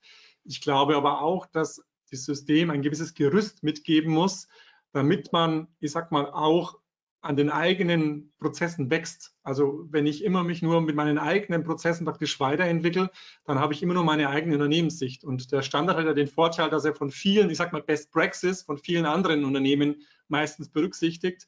Und man hat natürlich auch, wenn man sich an den Standard, wenn es den überhaupt gibt, einer Software ein bisschen anpasst, auch oft den Vorteil, dass man, ähm, ich sag mal, innerlich seine Prozesse auch nochmal verbessert und ähm, vielleicht auch an Themen denkt oder Themen so rum angeht, wie man sie vielleicht vorher noch gar nicht angedacht hat. Ja, das soll jetzt nicht heißen, dass der Standard einfach durchgedrückt werden soll. Da glaube ich, da, da, bin ich überhaupt nicht der Fan davon. Aber ich glaube schon, dass man ein gewisses Grundgerüst mitgeben muss, damit der Kunde auch mal sieht, wie vielleicht andere arbeiten und wie man es vielleicht besser machen kann. Und sobald aber, ich sag mal, von diesen Funktionalitäten her Wettbewerbsvorteile verloren gehen, die der Kunde hat oder sogar Kostensteigerungen einhergehen, dass ich mehr Aufwand habe oder was anders machen muss, was mir mehr kostet, muss man auf jeden Fall von diesen Standards abweichen können und dann individualisierbar sozusagen arbeiten an der Stelle. Also ich glaube, da ist die Mischung, äh, bringt da den, des, den richtigen Erfolg mit. Also ich kann mich daran erinnern, dass es äh, bei SAP früher so war, dass äh, sich die Software komplett dem Unternehmen hin angepasst hat. Dafür gab es die ganzen Customizer, ja, äh, die dann ähm, durch jeden Prozess des Unternehmens gegangen sind und die Software zusammengeschnitten haben. Und irgendwann hat SAP in den letzten Jahren das Thema ja mal, Marco, äh, wenn ich das richtig verstanden habe, gedreht und gesagt, so, hier sind die, die, die perfekten Prozesse. Bitte, liebes Unternehmen, wenn du es bis jetzt anders machst, ändere deinen Prozess und dann kannst du äh, auch äh, SAP einsetzen, korrekt? Ja, das ist grundsätzlich genau das, wo, wo äh, die SAP auch eine andere Strategie gerade mit den, mit den äh, Public Cloud-Produkten fährt. Ähm, auch das Thema, was wir eben schon hatten, digitale Transformation. Äh, am Ende ist es ganz schnell irgendwo, wenn man, wenn man ein System durch ein anderes ersetzt, äh, häufig äh, äh, dann, dann der alte Wein in neuen Schläuchen. Äh, wenn ich nicht wirklich hingehe und sage, ich möchte jetzt einfach mal äh, die Altlasten weglassen und mich auf diese Standardprozesse, die da sind, entsprechend konzentrieren. Weil nur dadurch gelange ich letztendlich in eine, in eine Möglichkeit, auch mich zukunftsmäßig auszurichten äh, und, und die neuen Technologien, die neuen Möglichkeiten auch, auch zu nutzen. Weil häufig ist es nicht ein funktionales Thema, äh, es ist ein prozessuales Thema. Und diese Umstellung, dass, dass ein Unternehmen mit Einführung eines äh, ERPs oder in der Digitalisierungsstrategie wirklich verfolgt, auch unter Umständen einen komplett harten Cut zu machen und zu sagen, alles das, was wir in den letzten Jahren, Jahrzehnten irgendwo aufgebaut haben, keiner weiß häufig gar nicht mehr, ob, ob, äh, wofür und warum und weshalb das Ganze so gebaut wurde, äh, ist das eben genau dieser, dieser Transformationsgedanke zu sagen, wir fangen erstmal gerade bei, bei neuen äh, Projekten, ob sie aus der SAP-Welt kommen oder nicht SAP-Welt, fangen wir wirklich an und analysieren, was sind deine Kernprozesse. Und dann gibt es sogenannte Fit-to-Standard-Workshops, wo wir erstmal erarbeiten, wie weit sind deine Prozesse, Kunde, in den unterschiedlichen Bereichen wirklich passend zu dem, was als Best Practice, als Standard End-to-End-Prozess in der SAP-Lösung hinterlegt ist, um dann zu schauen, was ist das Gap und wie können wir dieses Gap entsprechend lösen, genau wie es der Jörg eben beschrieben hat. Es gibt nicht die Standardlösung für alle Unternehmen. Aber ich glaube, äh, auf unserer Erfahrung, dass, dass viele Unternehmen zumindest zu 80 bis 90 Prozent in den Standard gehen können. Und für diese letzte Meile, für diese letzten Prozentsätze, da muss man dann schauen, wie kriegen wir da vernünftige Lösungen hin. Und dann bin ich auch offen für die, für die äh, Zukunftsthemen, die da vielleicht mit einhergehen. Ja. Okay. Ähm, Marc, ich habe mal eine Frage. Was, äh, du hast da hinten so ein Eichhörnchen sitzen. äh, vielleicht magst du uns mal erklären, äh, was das mit äh, Metasfresh, mit eurer Lösung zu tun hat und bei der Gelegenheit auch mal kurz einen Einblick in eure Lösung geben.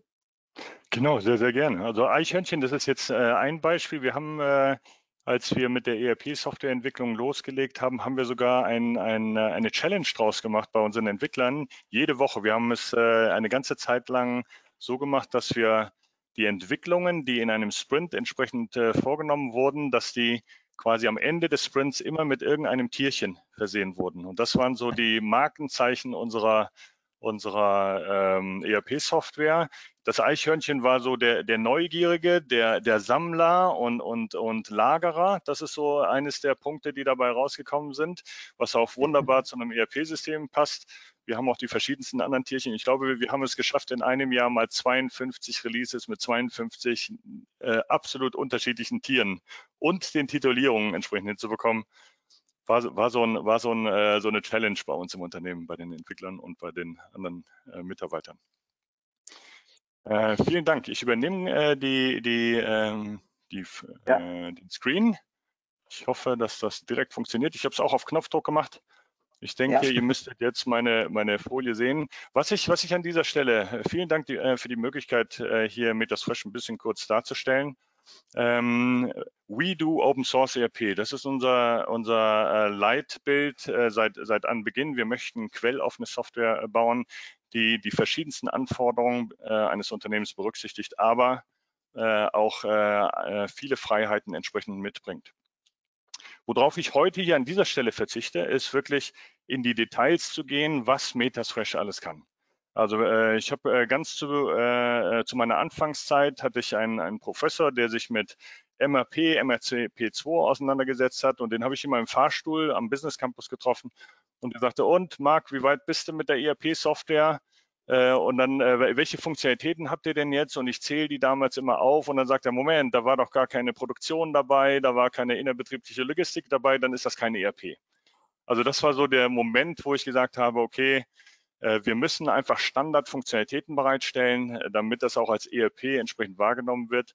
Und wie ich vorhin gerade gesagt habe, äh, ähm, in der Situation, dass wir festgestellt haben, dass es keine Standards von Anforderungsseite für mittelständische Unternehmen gibt, haben wir uns zum Ziel gesetzt zu sagen, okay, dann sind wir halt standardmäßig, viele Standardfunktionen, flexibel für solche Unternehmen. Und das ist unsere Mission, standardmäßige Flexibilität für mittelständische Unternehmen. Bei Metasfresh ist das nicht nur ein Merkmal, sondern eine Verpflichtung. Alle unsere Software oder jede Funktion, die wir bauen, wird nicht so wie heute, ich baue mal ein MVP und dann löst das genau ein Problem und so nach dem Motto, mal gucken, ob daraus was wird in Zukunft, sondern was wir uns äh, schon seit Anbeginn angeschaut haben, ist, es gibt ein, ein, ein Problem, ein ganz konkretes Problem eines, eines Unternehmens, was zu lösen ist. Und wir haben es schon versucht, generisch abzubilden in dem Moment, weil wir schon versucht haben herauszufinden, okay, wo passt das in die Funktionalität eines ERPs rein äh, und wo können wir da mehr Flexibilität bereitstellen. Eines unserer wichtigsten Punkte ist natürlich auch benutzerfreundlich, innovativ und leistungsfähig zu sein. Benutzerfreundlich deshalb, ich sagte es ganz, ganz zu Beginn, 3270 Oberfläche ist nicht besonders äh, cool für Anwender, wenn es dann auch noch kryptische Namen hat für jede einzelne Applikation. Äh, eines unserer wichtigsten ähm, ähm, äh, Möglichkeiten in, in Metasfresh, äh, den, den Nutzer möglichst schnell onzuboarden, möglichst schnell dazu zu bekommen, zu lernen, wie die Funktionalitäten äh, zusammenhängen, war auch eine benutzerfreundliche und intuitive Oberfläche entsprechend zu bieten. Hier ein paar Screenshots von Metasfresh. Äh, wenn Interesse besteht, äh, biete ich an, auch jetzt an dieser Stelle schon, weil äh, die Funktionalitäten nicht innerhalb von fünf Minuten erklärt sind. Äh, wir bieten individuelle One-on-One-Webinare auch an, eine Stunde Expertengespräch, wo Fragen mitgebracht werden können, was äh, äh, für Fragen oder Anforderungen bestehen in Ihrem Unternehmen. wir setzen uns zusammen und dann würde ich oder ein Kollege äh, entsprechend durch die komplette Anwendung durchleiten wie, und ein bisschen darstellen, wie Metasfresh funktioniert. Grundsätzlich, was wir natürlich auch äh, versucht haben, ich habe es gerade schon gesagt, ähm, über zwei Jahrzehnte ähm, ERP-Funktionen gebaut, irgendwann waren wir in der Situation, wo wir gesagt haben, okay, wir glauben, dass wir eine sehr, sehr gute Software bereitgestellt haben. Wir sehen das auch in all unseren Anwenderunternehmen, dass wir diesen, dieses Ziel erreicht haben. Aber wir wollten auch branchenunabhängig mal so ein bisschen die Information bekommen, wo stehen wir eigentlich? Also ein bisschen aus der Geschichte auch heraus, dass der Professor damals gesagt hat, ihr seid keine richtige ERP. Und deshalb haben wir uns dort äh, mit, mit, äh, mit dem Fraunhofer Institut zusammengetan haben mehrere tausend Fragen beantwortet, wo es rund um ERP geht. Das Fraunhofer Institut hier an dieser Stelle branchenneutrale Softwareberatung für Industrie- und Handelsunternehmen. Und wir mussten dann quasi auf all diese Fragen Rede und Antwort stehen und mussten zeigen, wie das in der Software dargestellt wird. Eines der wichtigsten Meilensteine äh, in unserem Projekt. Unser Ansatz grundsätzlich, äh, Stärken, Freiheiten der Open-Source-Welt mit umfassender Benutzerfreundlichkeit, Flexibilität, Transparenz sowie einer sehr detaillierten Funktionsvielfalt äh, ähm, ähm, zu, zu verknüpfen.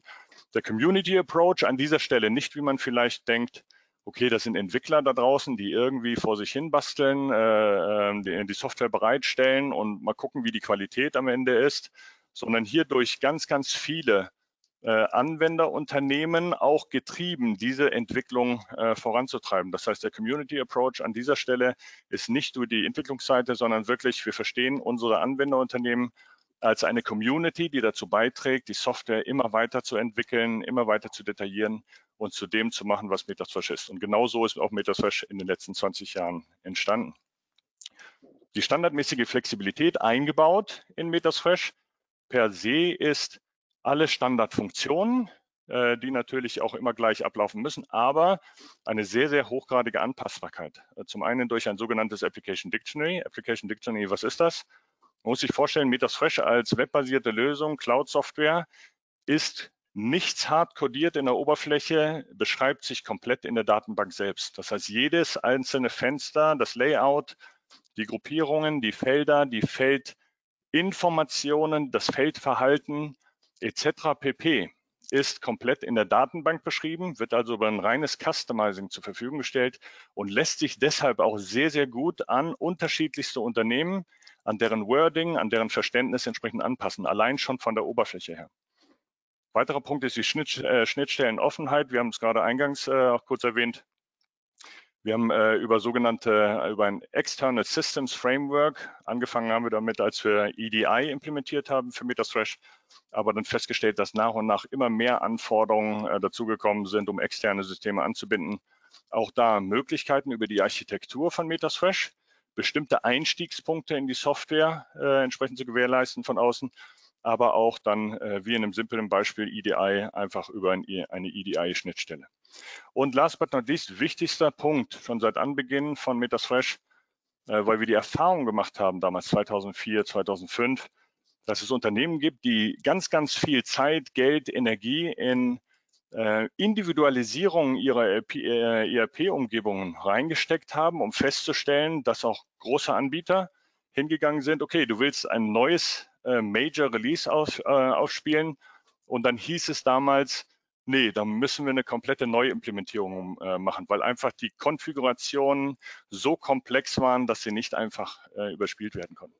Und das war eines unserer wichtigsten Ansätze damals schon, dafür zu sorgen, egal welche Anpassungen, Flexibilität wir bereitstellen, äh, auch die Update-Fähigkeit zu gewährleisten. Unser Versprechen, Partnerschaft auf gleicher Augenhöhe. Wir arbeiten mit unseren Anwenderunternehmen zusammen. Eben habe ich es gerade, glaube ich, auch irgendwo gehört, Fit-Gap-Analysen von Anbeginn wirklich zu verstehen, was das Unternehmen tatsächlich möchte. Was sind dann die tatsächlichen Standards, über die wir sprechen? Äh, das ist nämlich oftmals äh, zweierlei Maß. Äh, da wirklich zu verstehen und von dort aus wirklich zu starten und dann in das eigentliche Projekt zu gehen. Und auch da sind wir immer für eine offene und partnerschaftliche Zusammenarbeit. Eines der wichtigsten Elemente, um ein, eine ERP-Implementierung wirklich zum Erfolg zu bringen und auch in der Zeit, wie wir es gerade vorhin diskutiert haben, auch entsprechend äh, straff zu halten. Apropos Zeit. genau, ich habe ich hab schon drauf geguckt, ich habe darauf gewartet. Vielen Dank, dass ich äh, das hier präsentieren durfte. Wenn Fragen sind, auch im Nachgang jederzeit gerne melden. Genau, Kontaktdaten äh, zeigen wir am Ende auch nochmal von euch. Ähm, aber ähm, Update-Fähigkeit äh, bringt mich eigentlich auch auf den vierten und äh, letzten Aspekt, den ich gerne nochmal besprechen möchte mit euch, nämlich äh, das ganze Thema äh, Zukunftsfähigkeit. Äh, das heißt, ähm, viele äh, Fragestellungen gingen so ein bisschen in die Richtung, worauf muss ich eigentlich achten, wenn ich jetzt ein ERP auswähle? Wie stelle ich vielleicht auch sicher, dass das überhaupt zukunftsfähig ist? Also was macht Zukunftsfähigkeit eines ERPs aus, Marco?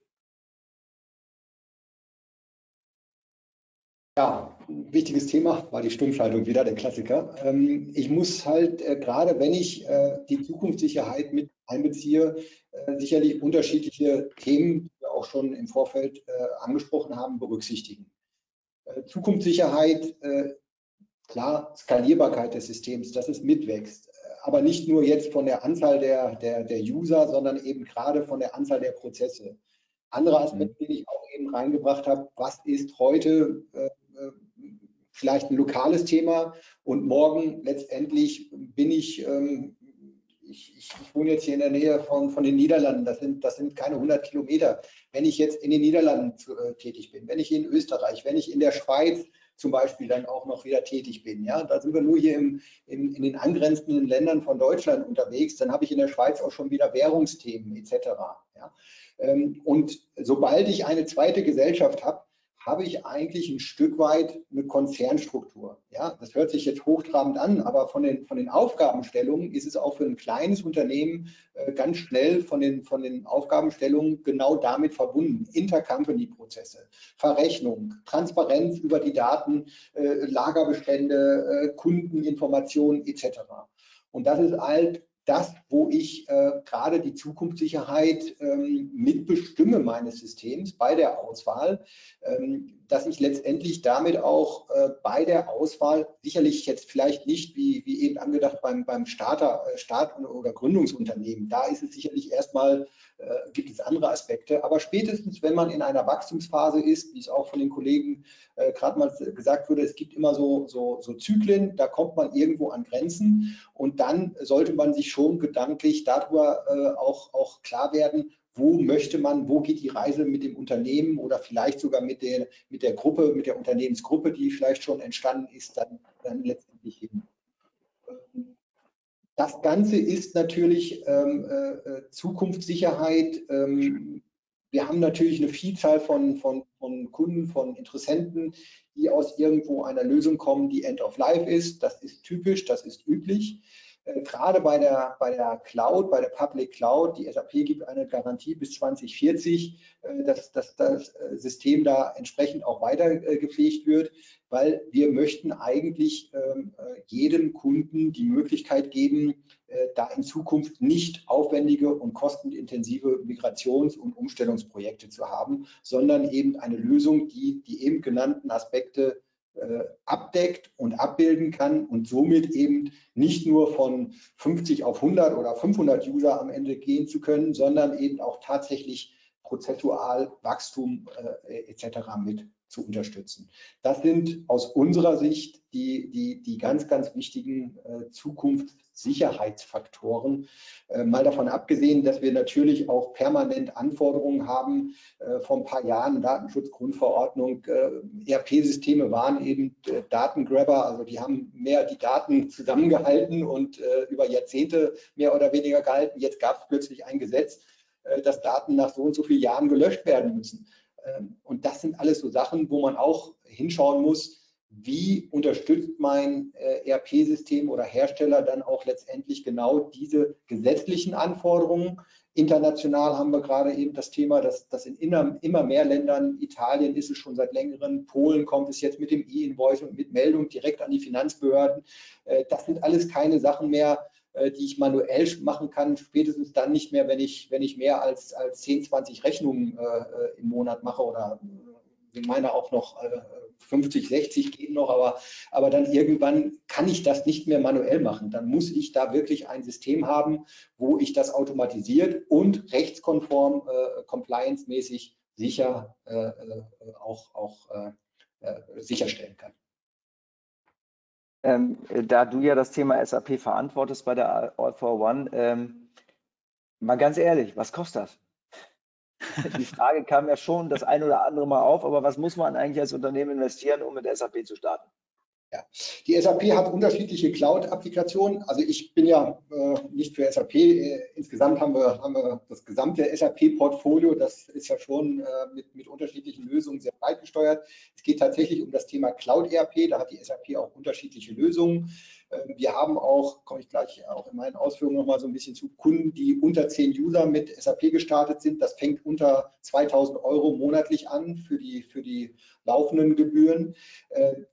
Und eine, eine solche Einführung, wie eben schon angedeutet, geht bei uns eben nicht in Wochen. Also wir sprechen schon über drei bis sechs Monate. Das ist so das, das Minimum, in, in der Zeit wir ein, ein ERP-System, ein Cloud-ERP-System von der SAP einführen. Das fängt mit Paketpreisen von, von knapp über 50.000 Euro an. Ähm, wie gesagt, sicherlich nicht unbedingt die Zielgruppe eines äh, Unternehmens, äh, einer Unternehmensgründung, aber eben äh, dann schon auch mit diesen schlanken Lösungen international. Die SAP hat in der einfachsten Lösung schon drei Länderlokalisierungen mit drin in der, in der Subscription. Äh, und äh, Lokalisierung heißt wirklich, alle finanztechnischen Sachen werden dort abgedeckt. Ja, das heißt, alle, alle Auswertungen, alle Steuermeldungen etc. sind damit möglich. Okay. Ähm, hat jemand von euch noch was zum Thema Zukunftsfähigkeit von ERP? Ja, ja gerne. Jörg. Es sind, sind immer zwei Themen, wie es der Marco gerade schon angesprochen hat. Es gibt einmal die Kalkulator, also die, die Vorschriften, die drauf kommen, aber ich glaube, die sollte jeder ERP-Hersteller eigentlich zeitnah umsetzen, sonst ist man ja auch nicht mehr konform. Aber ich denke, es ist vor allen Dingen einmal die individuelle Entwicklung, also was das Unternehmen eigentlich zukünftig vor sich hat. Das heißt, beim Auswahlprozess sollte man schon ein bisschen wissen, wo geht die Reise hin. weil sonst wähle ich das falsche ERP-System aus und dann ist die Zukunftssicherheit allein schon durch die Entwicklungen von den zwei, sage ich mal, Schienen ähm, nicht mehr gegeben. Und zum anderen aber natürlich auch allgemein, wie ist der Softwarehersteller sozusagen aufgestellt, ähm, was die Entwicklungen über die rein ähm, Verordnungen hinweg ähm, weitergeht. Also wie baue ich meine Schnittstelle auf? Bekommt der, der Hersteller überhaupt mit, dass gerade Digitalisierung auch zwischen Firmen eine Rolle spielen? Ja, wie schnell setzt er das um? Ähm, brauche ich Individualisierung? Bin ich dann updatefähig? Also das sind so die Themen, wo man sich, glaube ich, ein bisschen mit überlegen muss vorher. Von dem her gibt es das oder die Zukunftssicherheit nicht, sondern es ist immer ein, ein, Zusammenspiel aus was, wo möchte ich hin, was, wie reagiert der Hersteller und passen diese zwei Match praktisch sehr gut zusammen auch. Genau, vielleicht, vielleicht darf ich da noch was äh, zusätzlich dazu sagen. Also äh, grundsätzlich natürlich, was zum Standard eines jeden ERP-Herstellers ge gehört, sind die Veränderungen im Markt, die Veränderungen in der, in der Berichterstattung, die Notwendigkeiten der gesetzlichen Anforderungen entsprechend zu erfüllen. Das ist, glaube ich, bei, bei allen Standard. Das muss da sein.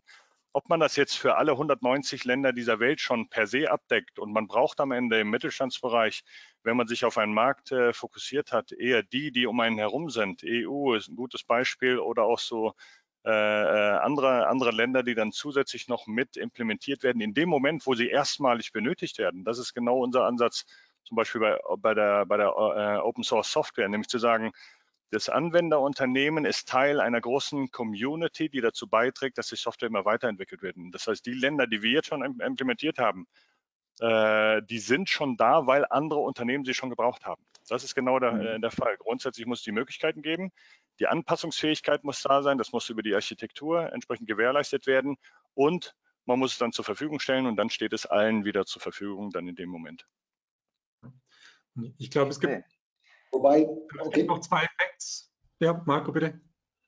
Ja, vielleicht gerade zu dem Thema, was Marc sagt, da sehen wir eben aus SAP-Sicht schon einen großen Unterschied. Es gibt viele Softwarehersteller, viele Softwarelösungen, die für unterschiedliche Länder eine Lokalisierung haben, was bedeutet, es gibt die Software mit äh, vielleicht auch gesetzlichen Anforderungen, die abgedeckt sind.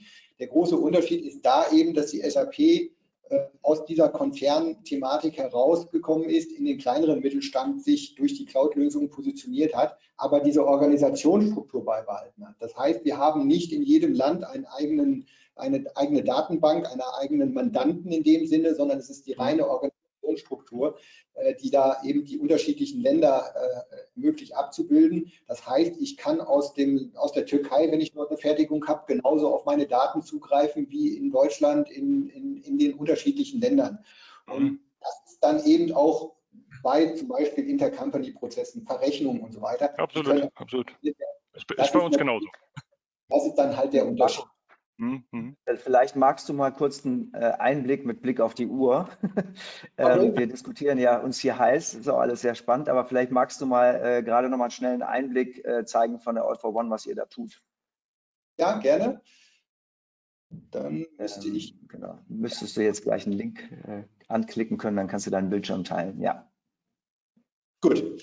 Ja, vielleicht mal äh, kurz zu uns. Äh, was haben wir in der All for One gemacht? Wir sind natürlich klassisches SAP-Beratungshaus, haben viele Kunden in dem, in dem, klassischen Bereich, immer aber sehr stark äh, äh, mittelstandsorientiert. Alleine im SAP Cloud ERP-Bereich sind wir seit über 15 Jahren unterwegs und haben dort äh, wirklich Kunden aus unterschiedlichen Bereichen, wie man hier im Hintergrund leicht an, an den ein oder anderen Sachen sehen kann. Das sind fertigende Unternehmen, das sind äh, Dienstleistungsunternehmen, das sind natürlich auch reine Handelsunternehmen und wie auch schon vorher erläutert, wirklich in, in völlig unterschiedlichen Größenordnungen. Die kleinsten Unternehmen haben unter zehn Mitarbeiter. Natürlich haben wir auch Unternehmen mit ein paar hundert Mitarbeitern. Äh, das ist eben der Vorteil, was, was die SAP macht, ist eine recht hohe Skalierbarkeit, nicht nur von den Usern, eben auch von den Prozessen. Ähm, an der Stelle ähm, vielleicht mal äh, hier ein Beispiel für die S4HANA Public Cloud. Auch da habe ich gleich noch ein paar Beispiele mitgebracht. Äh, wir hatten das Thema Investitionssicherheit hier in dem Fall. Äh, SAP garantiert eben, dass diese Lösung bis 2040 äh, gewartet wird, entwickelt wird, was die gesetzlichen sind. Natürlich ist nicht bei 2040 automatisch Schluss, aber es ist ein, ein Unterschied, ob ich irgendwo eine Lösung habe, die in den nächsten Jahren absehbar nicht weiterentwickelt wird. Und äh, da gibt es viele Beispiele, äh, die dann, die dann äh, dazu tragen, dass ich wieder ein sehr kosten- und aufwendiges Projekt habe mit der Neuimplementierung bzw. Migration. Wir haben in der Cloud, wie gesagt, nicht diese, diese Mammutprojekte in der Regel zwischen drei und zwölf Monaten. Auch das ist ganz klar abhängig von der Komplexität, von den Bereichen, von den Anforderungen des Kunden. Ähm, alles andere möchte ich jetzt gar nicht so in den Mittelpunkt stellen, ähm, weil ich glaube, dass es bei den anderen Anbietern äh, ähnlich ist. Es sind rundum sorglos Pakete. Das heißt, mit der Miete äh, dieser Software in der, in der Public Cloud äh, habe ich eben nicht nur die Lizenzen, ich habe das Ganze, was Support betrifft, ich habe das Ganze, was, was die Systemverfügbarkeit, die Sicherheit betrifft. Das ist alles letztendlich gewährleistet. Ähm, ein großer Unterschied, den wir häufig mit anderen Wettbewerbern haben, die auch Kunden dazu bewegen, sich für SAP zu entscheiden, ist, dass die SAP als einer der ganz, ganz wenigen Softwareherstellern auch ähm, ermöglicht auszuwählen, wo soll der Betrieb sein. Äh, soll er wirklich in der EU sein, in Deutschland sein äh, oder soll er eben international äh, in irgendwelchen ähm, äh, Rechenzentren dann äh, sein. Äh, und das ist eben der große, große Punkt für viele aus Compliance-Gründen, wo sie auch sagen, das ist etwas, wo die SAP einen Vorteil hat. Ähm, ich möchte noch mal ganz kurz auf das, das Cloud-Mindset gehen und äh, hier ein Beispiel äh, mal kurz erläutern. Äh, jeder kennt ein Schweizer Taschenmesser, nicht jeder kennt das linke, aber das linke ist das, was wir sehr, sehr häufig bei bestehenden äh, ERP-Lösungen vorfinden.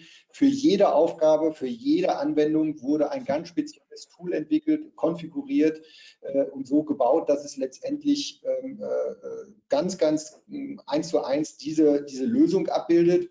Und genau das ist das, was wir mit, äh, mit der Transformation in die, in die Cloud eben äh, verändern. Wir sagen, es reicht häufig, wenn ich ein, ein schlankes Tool habe, wie hier in der Mitte das, das, das Schweizer Taschenmesser, wo ich vielleicht drei, vier äh, Tools nur habe, mit denen ich aber an vielen Stellen sehr, sehr breit das Ganze auch abdecken kann, was ich, äh, was ich äh, andersherum mit dem großen Tool äh, natürlich auch kann, aber es ist viel, viel aufwendiger von der, von der Pflege, von der, von der Maintenance, von dem Ganzen, was damit äh, einhergeht. Ein anderer wichtiger Aspekt ist, äh, zumindest in der SAP-Welt, ist, dass wir nicht mehr so beraterorientiert sind und sagen, für jeden kleinen Änderungsbereich äh, kommt dann wieder ein Berater und macht ein, zwei, drei, fünf, zehn Tage äh, Dienstleistung.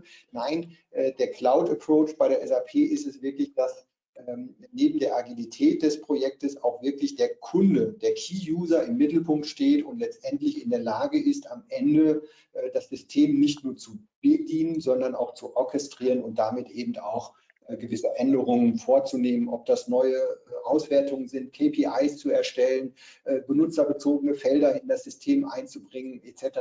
Das ist nicht mehr Berateraufgabe, das ist tatsächlich mittlerweile bei der SAP möglich, dass das entsprechend berechtigte Key-User dort umsetzen können. Ja, Vielleicht noch mal so ein bisschen äh, zu, den, äh, zu den Eckzahlen. Ähm, es ist halt eben so, dass wir sehr breit unterwegs sind mit dem Cloud ERP und wir sehen diese Lösung der SAP wirklich im, im Mittelstand. Ähm, ich hatte so ein paar andere Kennzahlen schon mal gesagt. Äh, Im Durchschnitt haben wir aber 63 User in der Cloud. Äh, und ich glaube, das ist, äh, das ist äh, auch so ein Kennzeichen, dass wir dort nicht in den Konzernen mit ein paar tausend Mitarbeitern unterwegs sind, sondern dass wir wirklich mittelstands- oder klein- und mittelstandsorientiert sind. Und die, die, die kleinsten Anwender haben tatsächlich unter zehn Anwender. Ich habe jetzt noch mal zwei, drei Beispiele mitgebracht, dann bin ich auch schon durch. Ich müsste nur, ja, ich wollte gerade sagen, wir, wir, haben noch zwei Minuten insgesamt. Okay. Okay. Ähm, da habe ich jetzt hier als, als Beispiel mal ähm, äh, die Firma Sabo, Maschinenbau. Äh, die hat das S4HANA Public Cloud eingeführt. Innerhalb von sieben Monaten ist ein Unternehmen, was Rasenmäher oder, oder Gartengeräte produziert, mit unter 100 äh, Mitarbeitern auch dort unterwegs ist. Äh, Whiteball, auch ein Projekt, äh, wo wir in sechs Monaten das Ganze umgesetzt haben. Hier nochmal ein Beispiel, äh, wo ich auch nochmal kurz dran deutlich machen kann. Standard Cloud ERP von der SAP bedeutet nicht zwangsläufig, dass wir nicht für bestimmte äh, Zielgruppen, Industrien äh, nochmal eine, eine, eine, eine LOB-Lösung, also Line-of-Business-Lösung entwickeln können. So haben wir das für die Agenturen gemacht. Agenturen sind eigentlich nicht typisch äh, äh ERP-affin, die wollen sowas eigentlich gar nicht, die wollen sich nicht in solche Strukturen anbilden. Und genau das haben wir mit einer, einer Add-on-Lösung für die äh, Agenturen entwickelt und auch da kann man entsprechend weitere Informationen kriegen.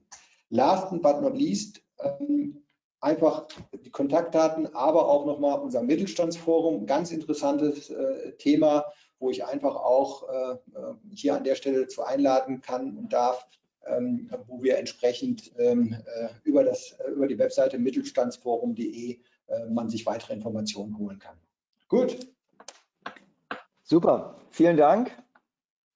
Ähm, damit denke ich, kommen wir heute auch äh, so ein bisschen zum Ende. Ich habe hier zwar draufstehen noch Fragen, wir haben aber doch eine ganze Menge an Fragen schon beantwortet, alle, die noch nicht beantwortet wurden. Da lade ich natürlich alle Teilnehmer, die auch ganzen 90 Minuten hier äh, geschafft haben, durchzuhalten. Das ist wirklich der Großteil. Demnach haben wir hier ein spannendes Thema getroffen. Ähm, einfach dazu ein, ähm, die Experten entsprechend zu kontaktieren, die Fragen da loszuwerden. Ansonsten könnt ihr natürlich auch gerne den Christoph oder mich dazu kontaktieren. Christoph, hast du noch abschließende Worte? Ja, erstmal vielen, vielen Dank für die sehr, sehr rege Diskussion, äh, sehr, sehr viele neue Erkenntnisse. Ich danke allen Experten, dir natürlich, Frank, auch, das hast du toll gemacht. Und ähm, ja, es kamen tatsächlich viele, viele Fragen nochmal rein, aber die wurden tatsächlich auch alle beantwortet während der Diskussion, was ein sehr, sehr gutes Zeichen ist. Ich bedanke mich nochmal. Vielen, vielen Dank fürs Dabeisein, auch an die Teilnehmer. Und wenn ihr gerne möchtet, es geht mit der äh, Reihe ähm, Friday Insights bereits am 15.03. weiter zum Thema DAM, Digital Asset Management Systeme. Zu dem äh, Event laden wir uns auch sehr, sehr herzlich ein. Kontaktdatenexperten seht ihr auf den Folien. Kontaktiert Experten, wenn ihr Fragen habt. Und ich wünsche euch noch einen schönen Freitagnachmittag. Und ja, in meinem Sinne, vielen, vielen Dank. Vielen Dank, vielen Dank zusammen. Hat Spaß Danke gemacht. auch. Danke. Tschüss, schönes Wochenende. Vielen Dank. Danke, ciao. Wochenende.